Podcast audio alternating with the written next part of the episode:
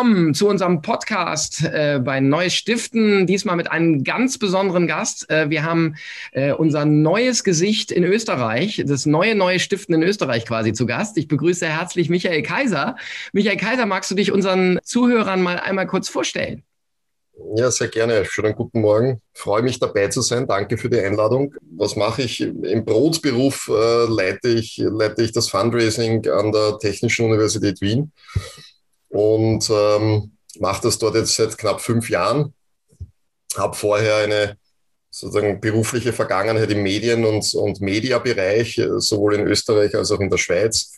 Und ähm, ganz zuvor sozusagen habe ich ein, ein Startup, ähm, ein Spin-out der, der TU Wien äh, aufgebaut und, und geleitet. Also irgendwie fließt durch meine, fließt durch meine Adern auch TU Wien Blut. Wiener Blut quasi. Wiener Blut, ja, Wiener Blut. Durch, durch und durch Wiener und äh, glühende Europäer, würde ich sagen. Und ähm, ja, und Fundraising eben seit fünf Jahren bei mir an der Tagesordnung macht wahnsinnig viel Spaß, das für so eine Institution wie, wie die TU Wien zu machen, auch im Wissenschaftsbereich da tätig zu sein. Ich glaube ich, sind gut unterwegs. Gibt noch ganz viel Sachen zu tun. Also es wird mir nicht langweilig. Und als mich der Andreas quasi angesprochen hat auf die auf neues Stiften und das damals vorgestellt, habe ich mir gedacht, okay, wäre doch schön, wenn wir das auch nach Österreich bringen, in einer gewissen ja. Weise und die mit der Szene ähm, und mit der ganzen Community einfach ähm, schöne, schöne, tolle Geschichten erzählen.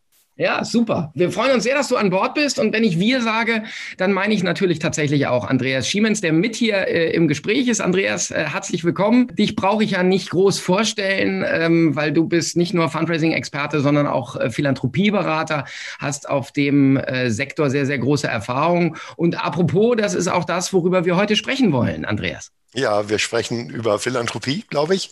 Mhm. Ähm, und äh, Michi und ich kennen uns auch schon seit einiger Zeit. Wir haben uns, äh, glaube ich, bei einem äh, Fundraising-Kongress in Wien kennengelernt äh, und hatten relativ schnell einen Draht zueinander, weil wir das Thema Philanthropie ähnlich sehen. Und ich selber finde Philanthropie ja ohnehin spannend und fand es in Österreich, insbesondere in Wien, bin ich seit vielen Jahren schon seit meiner Bankzeit immer wieder mit Philanthropen beziehungsweise mit Akteuren äh, im Gespräch und diesen philanthropischen Markt in Wien nochmal zu beleuchten oder in Österreich zu beleuchten und zu betrachten. Vielleicht auch äh, das, die dieses Vorurteil aufzuheben, es gäbe überhaupt gar keine Philanthropie in Österreich. Das, das hört man ja manchmal, wenn man mit Organisationen spricht. Wahrscheinlich, Michi, du hast das genauso oft wie ich. Und dann aber Menschen zu erleben, die äh, aktiv mit Philanthropinnen und Philanthropen arbeiten, so wie Michi Kaiser, das war schon für mich eine große Bereicherung und äh, auch äh, gibt mir einen guten Einblick in den österreichischen Philanthropiemarkt. Aber dann stellen wir doch gleich mal die erste Frage, äh, äh Micha, an, äh, an dich. Welche Rolle spielt denn Philanthropie in Österreich? Wenn du mich das so fragst, für mich persönlich eine, noch eine zu kleine ich finde das Spannende, sozusagen, wenn man, wenn man mit, mit Menschen über das Thema Philanthropie redet, ist erstens einmal die Rückmeldung, die ich immer wieder erhalten habe, dass es sehr stark halt immer auf einen sozialen, sage ich einmal, Hintergrund sozusagen fokussiert. Also wenn man über philanthropes Engagement redet, dann hat das Gegenüber sehr oft einfach irgendwie weiß nicht, benachteiligte Gruppen, spezielle Zielgruppen, denen man besonders sozusagen unterstützen muss oder, oder soll oder dort, wo letztendlich auch der Staat mit seinen, mit seinen, sage ich jetzt mal, Serviceleistungen und Transfers nicht, nicht äh, gut genug hinkommt. Also das hat sozusagen einen, einen, äh, diesen Touch auf der einen Seite. Das ist die Erfahrung, die ich gemacht habe. Was man schon gemerkt hat, äh, vor allem auch in den letzten, würde ich sagen, 15, 24 Monaten, ist, dass durch, dass eben durch einzelne Persönlichkeiten in, in Österreich das Thema philanthropes Engagement schon einmal einen, eine neue Qualität erreicht hat. Es sind äh, zahlreiche gemeinnützige Stiftungen gegründet worden, die sozusagen einen engen oder einen sehr weiten Stiftungszweck haben, um hier quasi sozial, also gemeinnützig tätig zu werden. Da gibt's äh, einige Familien ähm, sozusagen, die, die sich da wirklich engagieren und die damit auch rausgehen, weil das ist eigentlich das, was man, finde ich, in Österreich noch viel zu wenig gesehen hat und was auch zu wenig aus meiner Sicht gemacht wird, ist, ist einfach, tue Gutes und sprich darüber. Und über dieses darüber sprechen, das ist noch viel zu wenig quasi, quasi da. Und äh, durch einzelne Initiativen ist es jetzt sozusagen besser geworden. Und was schon auch glaube ich, eine Rolle spielt, weil das Ganze einfach mehr Bedeutung bekommt, ist, weil einfach zum Beispiel jetzt in meinem ursächlichen, wenn man so will, Sektor der, der Bildungseinrichtungen und Forschungseinrichtungen einfach es in Wahrheit in Österreich, glaube ich, keine Universität mehr gibt, die nicht sozusagen auch im Bereich des Fundraisings wirklich aktiv tätig ist. Unterschiedlich organisiert, in unterschiedlicher Intensität, aber es, es wird getan und das trägt natürlich dazu bei, dass das Thema insgesamt einfach sichtbarer wird. Ja. Mhm. Und, die, und die Verbände, also sozusagen der Fundraising-Verband Österreich auf der einen Seite, der Verband für gemeinnützige Stiften auf der anderen Seite, gibt es auch mittlerweile Strukturen und, und äh, Netzwerke, die einfach auch dieses Thema halt weitertragen, auch an, mhm. an alle möglichen Stellen. Ne? Aber wenn und, du ganz kurz, ganz kurz mich, wenn, wenn du sagst, tu Gutes und sprich drüber, dann, ne, das ist ja, glaube ich, Andreas, du kennst das auch aus der, aus der deutschen Philanthropie. Ne? Es gibt viele, ja. die, sich, die sich engagieren, viele, die was tun. Was glaubst du, woran liegt es, dass es immer noch äh, ganz viele Menschen gibt, die sagen, nee, ich möchte aber nicht drüber sprechen oder ich möchte das nicht öffentlich machen oder ich möchte da nicht, nicht in den Fokus geraten? Was glaubst du, woran liegt es in Österreich? Ich glaube, es hat ein Stück weit damit zu tun, dass, dass auch das, das ganze Thema äh, so ein bisschen wenn du viel Geld hast oder wenn du in der glücklichen Lage bist, ein relativ ein signifikantes Vermögen zu haben oder auch verwalten zu müssen, dann ist es nicht immer sozusagen positiv, positiv konnotiert. Also da gibt es dann schon die Neiddebatte. Und äh, das ist die eine Geschichte. Die andere Geschichte ist, dass äh, es kann doch nicht sein, dass jemand sozusagen äh, mit rechten Dingen so viel Geld anhäufen konnte über mehrere Generationen. Das heißt, das ist, das ist schon sozusagen ein bisschen eine, eine Thematik und ich glaube, dass einfach dann diese Persönlichkeiten und oder die Familien und so weiter dann einfach sagen, na gut, bevor ich mich dann, also ich mache das schon, aber bevor ich mich dann öffentlich äh, sozusagen rechtfertigen muss, warum ich denn überhaupt nicht sozusagen äh, so vermögend bin, dann, dann rede ich gar nicht darüber. Mhm. Und, und, und schreibe das auch zum Beispiel als eine Bedingung in, in, in Zuwendungsvereinbarungen hinein, mhm. dass einfach über diese Sache nicht kommuniziert werden soll. Und okay. das ist teilweise halt wirklich schade, weil wahnsinnig coole Projekte unterstützt werden oder Initiativen unterstützt werden, tolle Organisationen unterstützt werden. Und dann ist, finde ich es einfach schade, dass man nicht darüber spricht. Man nicht darüber spricht. Ich kann aber die, ich kann aber die Sichtweise sozusagen der, der gebenden Seite schon auch verstehen, so wie na, das halt auch in, in, in Österreich auch im, im Zusammenhang immer wieder mit Geld und Einkommen und Vermögen diskutiert wird. Ja. Mhm. Andreas, wie, wie ist das in Deutschland? Ist das genauso und kannst du diese Sichtweise verstehen oder wie siehst du das? Natürlich verstehe ich die Sichtweise von Michi, weil es in Deutschland genauso ist. Die Sichtweise der Vermögenden verstehe ich nicht, aber äh, das vielleicht noch, noch gleich dazu. Ich finde sogar, dass ähm, das Thema Neidkultur oder Neiddebatte in Deutschland äh, spielt ja immer eine große Rolle. Auch dieses Narrativ oder dieser Reflex, äh, sobald es so, äh, soziale Unwuchten gibt, gibt es ja immer diesen Ruf nach Erbschaftssteuer, nach Reichensteuern, nach Vermögendensteuern. Das ist so, das glaube ich, Michi, was ihr in Österreich auch erlebt. Äh, soziales Ungle Ungleichgewicht bedeutet sofort, die Reichen sind schuld. Äh, in Österreich habe ich tatsächlich das äh, sogar in einer noch schärferen Form erlebt als in Deutschland. Die Neiddebatte in Deutschland kenne ich. In Österreich hat sich mal auf einem Kongress, äh, ich weiß nicht, Michi, ob du dabei warst, ein Banker auf die Bühne gestellt äh, und dem vor Publikum erzählt, warum die meisten gemeinnützigen Organisationen mit Vermögenden nichts zu tun haben wollen, weil der Österreicher per se, falls es das gibt, Michi, ich äh, gebe da nur diesen Banker wieder, und das war auch der Vorstand einer Bank, hat gesagt, der, die Österreicherinnen und Österreicher per se misstrauen allen Menschen, die mehr Geld haben, weil sie glauben, dass das nicht mit rechten Dingen zugeht und dass jemand, der reich ist, das nicht auf legale Art und Weise gemacht haben kann diese Ablehnung von, von Reichtum führt natürlich in, in der Bevölkerung dazu, dass man einen besonderen Blick auf diese Menschen hat. Und es führt auch dazu, und das erleben wir auch in Österreich und in Deutschland, dass gemeinnützige Organisationen, die aus der anderen Ecke der Motivation kommen, auch gar nicht so richtig bereit sind, mit diesen Akteuren zu arbeiten. Und ich finde es gerade sehr spannend, dass es eine Österreicherin ist, Marlene Engelhorn, die gesagt hat, mir steht das Geld nicht zu äh, und eine Debatte nochmal angestoßen hat, die medial ging und gesagt hat, wir, wir Vermögende müssen uns gesellschaftlich engagieren. Naja, es ist, wie soll ich sagen, ähm, die, das war, glaube ich, was die Frau Engelhorn natürlich damit bezwecken wollte das ist vielleicht eine Vermutung von meiner Seite, ist natürlich sozusagen etwas provokant auch aufzutreten. Es, es geht gerade ein Stück weit natürlich die Diskussion los, wer zahlt denn die Zeche, was jetzt die Pandemie anbelangt.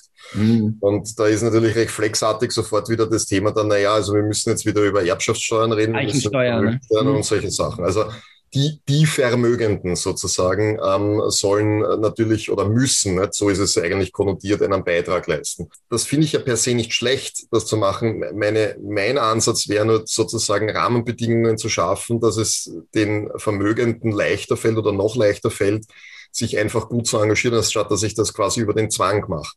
Weil der Zwang halt sozusagen nicht in einem Hochsteuerland, wie es Österreich ja ohnehin schon ist, da jetzt nochmal was draufzusetzen, fände ich persönlich das, das falsche Signal, aber das kann man, glaube ich, so und so diskutieren. Das, was, was bei der Frau Engelhorn schon äh, sozusagen dabei gewesen ist und, und wie gesagt, das das finde ich immer grundsätzlich gut, dass sie das auch einfordert, dass sozusagen die Vermögenden sich engagieren sollen. Also auch das durchaus provokant gemacht hat. Vor allem natürlich auch die, die, wenn man so will, die junge Generation der Vermögenden. Also ist ja auch in vielen Bereichen, wenn man so will, jetzt ja gerade eine Hofübergabe, die, die passiert von der Elterngeneration auf die, auf die junge Generation, was die Firmenleitungen anbelangt, in, in eigentümergeführten Unternehmungen, gerade in Österreich ja äh, hohe Tradition, was das anbelangt. Ähm, und ich glaube, dass sozusagen die junge Generation da schon noch einmal auch einen anderen Zugang hat, also mhm. dann, wie man sich engagiert. Mhm. Aber ich habe schon das Gefühl, dass das äh, Menschen sind, die schon erkennen, dass es ein Privileg ist, sozusagen. Also es ist Privileg und Bürde gleichermaßen, sozusagen Vermögen zu sein, aber auch dann gestalten zu können. Und ich glaube, dass da schon sozusagen ein, ein gewisser, ein gewisser Drive hineinkommen kann. Wird, glaube ich, wird spannend sein, wie, wie, wie die Menschen das dann angehen. Also wie die mhm. dann sozusagen sich das zurechtzimmern, das System und sich dann, und sich dann halt sehr punktuell halt engagieren. Ja.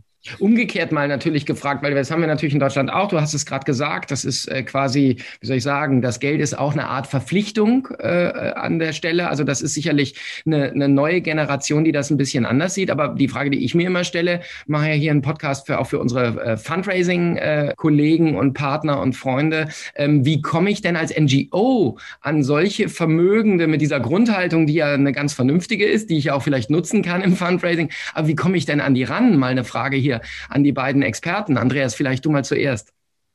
Ja, die Ansprache von, von Philanthropinnen und Philanthropen ist immer etwas, was man aktiv machen muss. Also ich glaube, dass die eine Herausforderung, die wir erleben im gesamten deutschsprachigen Bereich, ist, dass sich viele fundraisenden Kolleginnen und Kollegen wünschen, dass ihnen quasi diese, diese Vermögenden, die, die Großspenderinnen und Großgönnerinnen so quasi vom Himmel fallen, vor die Füße gelegt werden. Das ist etwas, was leider nicht funktioniert. Deshalb ist dieses aktive Ansprechen extrem wichtig, aber auch extrem schwierig. Da haben wir ja, äh, machen wir ja alle unsere Erfahrungen, wie schwer es ist, diese Menschen zu erreichen. Und ich glaube, das ist etwas, das, was ich sehr wichtig finde. Und da finde ich Michi immer als ein, ein sehr gutes Vorbild. Netzwerke aufbauen, da zu sein, wo diese Menschen auch sind, auf Veranstaltungen, auf Events, auf Kongressen, sie einzuladen, mit ihnen, mit ihnen tatsächlich auch in Form von Veranstaltungen zu arbeiten. Also ein solches Netzwerk aufzubauen glaube ich, äh, fällt, fällt dir, Michi, relativ leicht. Äh, und ich glaube, das ist einer der, der guten Wege, ein, ein vertrauensvolles Verhältnis auf Augenhöhe mit gebenden Vermögenden aufzubauen. Ist das so, äh, Michi? Ist das tatsächlich etwas, was man, was in Österreich gut funktioniert und was man eventuell auch adaptieren könnte? Grundsätzlich, wenn man, wenn man sozusagen in diesem Major-Donor-Bereich und Großspenden-Fundraising äh, unterwegs ist, was mich zum Beispiel jetzt auch, auch äh, an der Universität äh, natürlich treibt. Also es ist ja nicht so, dass jetzt, wenn man jetzt so die diversesten Rankings von den, von den reichsten Österreicherinnen und Österreichern hernimmt, dass, dass man einfach sagt, na, ich rufe äh, nicht bei der Privatadresse an und sage, äh, da ist es oder die Leute sind ja nicht an allen, an den, an den Veranstaltungen. Also es, es gibt in Österreich eigentlich kein keine Plattform, wo quasi die wirklich Hochvermögenden auch, äh, wenn man so will, sich treffen ähm, oder treffen, um auch zum Beispiel NGOs zu treffen, weil sie einen, ein Animo haben, was Gutes zu tun. Ähm, also diese, diese Plattform gibt es nicht. Es gibt ein paar sehr, sehr wirklich hochkarätige und wohl etablierte, ich sage immer dazu, so B2B-Netzwerkplattformen, wo, wo sich ähm, sozusagen die Entscheidungsträger des Landes, wenn man so will, treffen. Und dort hat man dann schon die Möglichkeit, ins, ins Gespräch zu bekommen. Das ist aber, wie gesagt, im seltensten Fall dann letztendlich der Eigentümer oder die Eigentümerin, sondern das ist halt dann das Management, das halt dort ist. Ne? Und das andere ist halt äh, sozusagen, es ist ein Knochen. Am Ende des Tages ist ja Fundraising ja auch harte Arbeit in dem Sinn, dass man äh, über, über gute Ansätze und Recherche zu diesen Menschen hinkommt, äh, wenn es nicht direkt ist, über Multiplikatoren und, und Leute, die einen entrieren. Was ich aber schon gemerkt habe, ist, und, und ich bin da durchaus auch im Austausch äh, sozusagen mit anderen, wenn man so will, Leidensgenossinnen und Genossen, dass man sagt, wie, wie geht's denn euch mit dem Thema, ist, ähm, dass, dass ich schon immer das Gefühl hatte, dass mir das Gegenüber sehr wertschätzend begegnet ist. Also das war jetzt nicht so, dass sozusagen, also der will was und, und also ich habe was, was der will, so in die Richtung, äh, Geld, Zeit, äh, Gegenstände, sondern man hat dann schon einen, einen, einen gut, ein gutes Dialog-Setting aufbauen können und mit den Menschen darüber zu reden, ob es nicht ein Anknüpfungspunkte gibt, ja, ähm, gemeinsam, gemeinsam was zu machen. Also das war schon, bin da schon eher auf äh, das Gefühl, auf offene Ohren zu stoßen. Ob es dann funktioniert und ob das Projekt oder die Initiative die richtige war, ist auf einem zweiten Blatt Papier geschrieben, aber grundsätzlich ähm, kann man das schon machen. Ja. Also es funktioniert schon. Ja. Gleichzeitig äh, gibt es, glaube ich, den gleichen Impuls bei Philanthropinnen und Philanthropen, die eigentlich auch ähm, europaweit vermissen äh, Austauschplattformen, äh, um sich miteinander auch äh, zu vernetzen. Also auch Geld will sich ja vernetzen, nicht nur die NGO-Seite. Und ich glaube, das ist auch der Grund, Michi, warum wir sagen, äh, wir müssen Philanthropie sichtbarer machen. Wir müssen, wir müssen diesen Menschen helfen, sich in der Gesellschaft so zu positionieren, dass sie auch, auch mit ihrer Verantwortung, die sie über das Vermögen haben, gesehen werden und bewertet werden. Und nicht nur nach der Höhe des Geldes, sondern was machen die Menschen damit und gleichzeitig ihnen dann auch die Möglichkeit geben, dieses, dieses Engagement vorbildhaft zu zeigen. Es gibt ja immer wieder einzelne Akteure, die sagen, wir möchten gerne, dass andere sich beteiligen und wir wollen eine Vorbildfunktion als Familie übernehmen. Und das könnte, das könnte diese Krux ein Stück auflösen. Finde ich ganz spannend. Wir kommen so ein bisschen äh, langsam zum Ende, aber ähm, wir haben das ja mit Neues Stiften und Österreich nicht gemacht, weil wir jetzt sagen wollen, ne, Neues Stiften breitet sich jetzt in die ganze Welt aus, sondern weil wir vor allen Dingen diese Sichtweise aus den anderen Märkten und auch aus den anderen Ländern schätzen. Deswegen nochmal eine Frage an dich, ähm, Michael, wie gibt es denn einen Trend in Österreich in diesem Bereich Philanthropie und Fundraising, äh, wo du sagst, das hat sich jetzt rauskristallisiert, vielleicht auch was, was durch die Pandemie ausgelöst worden ist, aber äh, wo wir sagen, oh Mensch, der kommt dann auch irgendwann nach Deutschland. Gibt es da irgendwas in der Richtung?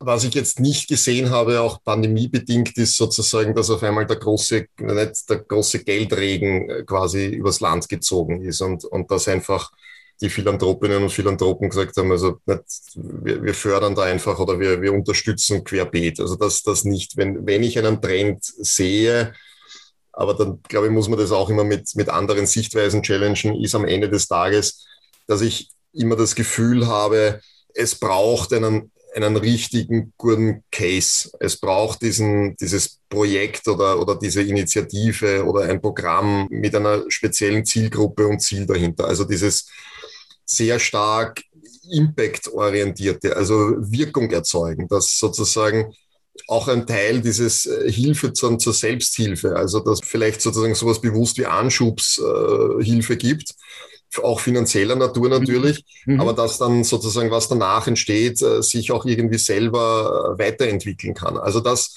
das würde ich ein, ein Stück weit als, als, ähm, als, als Trend sehen. Das begegnet mir einfach sehr oft. Ähm, höre ich auch von anderen ähm, NGOs und NPOs, ähm, dass diese Forderung kommt. Und ich glaube auch, das ist was, was bei den jungen, vermögenden Persönlichkeiten einfach noch stärker ein Thema ist. Also dieses gestalten wollen auch. Ne? Mhm. Nicht nur einfach sagen, ich vertraue euch voll und ganz, ich gebe euch äh, eine, eine entsprechende Spende und ihr macht das dann schon. Das, glaube ich, sozusagen wird eher sich stärker in eine Richtung entwickeln, wo man halt wirklich äh, gemeinsam mit dem Gegenüber auch, auch was entwickelt.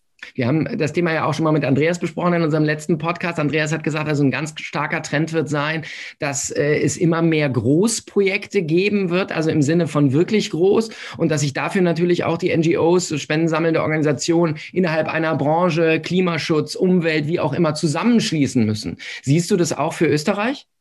Ich würde es mir, ich würde es mir sehr wünschen, weil äh, ehrlich gesagt, Österreich ist halt, ist halt ein überschaubarer Markt an sich. Ne? Und es hat, haben viele sozusagen Organisationen haben natürlich einen, einen, einen ganz einen großartigen sozusagen Hintergrund und Zweck und machen das auch in vielen Fällen hochprofessionell, das muss man ja schon sagen. Aber so ein bisschen links und rechts seines eigenen Schrebergartens zu schauen, das, glaube ich, würde der gesamten Szene schon gut tun, also auch intelligent zu vernetzen. Also wo kann mhm. man sozusagen komplementär Mehrwert schaffen, so dass dann zum Beispiel ein oder mehrere Geldgeber dann halt wirklich große, signifikante Geschichten ähm, unterstützen, anstelle, dass man halt immer so sagen, dieses, dieses äh, Klein-Klein äh, ein bisschen äh, fördert. Also das, mhm. ich, deswegen, ich würde es mir wünschen, weil ich glaube, dass da ähm, sozusagen der Hebel ein wesentlich größerer ist. Und für die Hochvermögenden es auch spannend ist, weil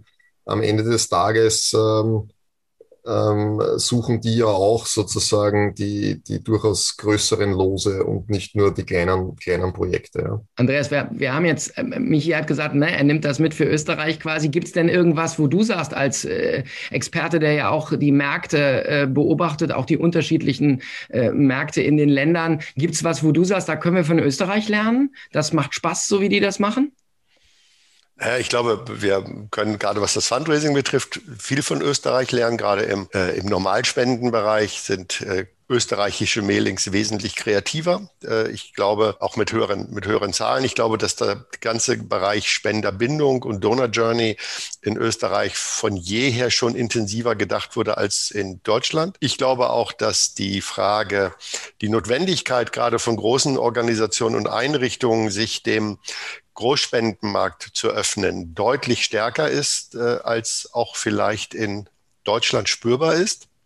Ich glaube auch gerade, wenn man, wenn man sich Wien anschaut als doch ein, ein sehr reger, kreativer Standort, wo sich die fundraisenden äh, Kolleginnen und Kollegen sehr austauschen, merken wir, das ist schon, hat eine höhere, höhere Dynamik und Agilität als in Deutschland. Was ich allerdings bei allen Organisationen in Österreich und Deutschland erlebe, ist, dass eben doch die Agilität von jungen Unternehmen äh, in, in, in Österreich oder in, in Deutschland, also die, die Start-ups von auf dem Business-Teil, dass die wesentlich schneller denken, wesentlich schneller reagieren, einen höheren Druck haben äh, und sich auch gar nicht an diese Entscheidungsprozesse in einer NGO in Graz, Wien, München oder Düsseldorf äh, anpassen können, sondern wenn da nicht sofort auf den Punkt Dinge kommen und die gestalten können, verlieren wir sie. Und ich glaube, das, das ist etwas, was uns miteinander verbindet, wenn wir junge Philanthropinnen ansprechen wollen, dass wir in den Organisationen viel schneller und agiler sein müssen. Siehst du das auch so, Michi? Ja. ja. Also die, die, die, Reaktionszeit oder nicht, da ist sozusagen, das, das kann dann einfach wahnsinnig schnell gehen. Ja. Das ist auch die Art und Weise, wie, das, wie, wie sich das Arbeiten verändert hat. Also nicht vor nicht allzu mhm. langer Zeit, am Ende des Tages hast du Briefe geschrieben.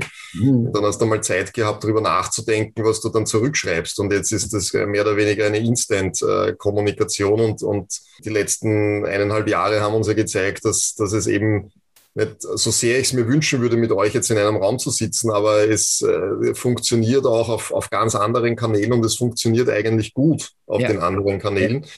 Und dadurch kann man auch, äh, glaube ich, sehr schneller und, und agiler einfach auf, auf Wünsche, Bedürfnisse und dann letztendlich dann auch auf die berühmte Frage nach, dem, nach der Unterstützung halt äh, reagieren. Ne?